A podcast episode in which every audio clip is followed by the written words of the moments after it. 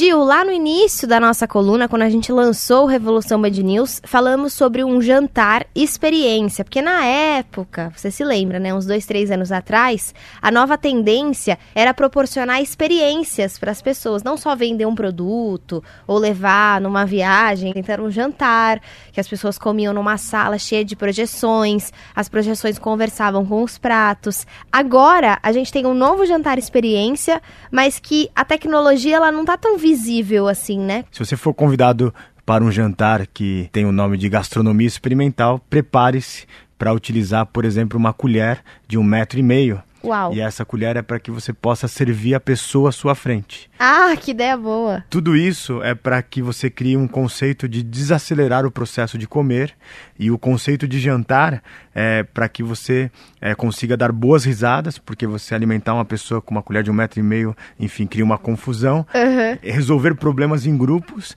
e ainda ter um senso de comunidade. Então, por isso que é uma colher é, desajeitada propositalmente. E, e esse projeto de gastronomia experimental ele envolve chefes, artistas, designers, carpinteiros. Então, trabalham várias pessoas e é um, é um jantar que está badaladíssimo no mundo inteiro.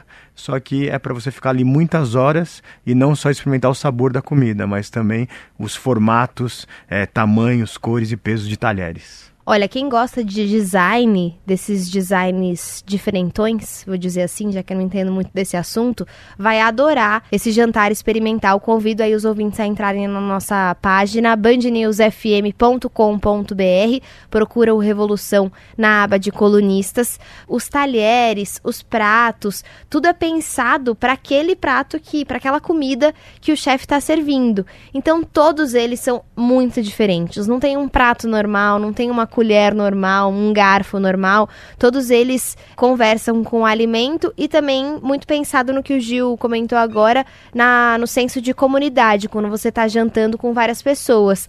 Porque você basicamente tem que descobrir com os seus amigos, com as pessoas que estão jantando com você, como você vai comer aqueles alimentos, né? Porque os utensílios são tão diferentes que você tem que quebrar a cabeça também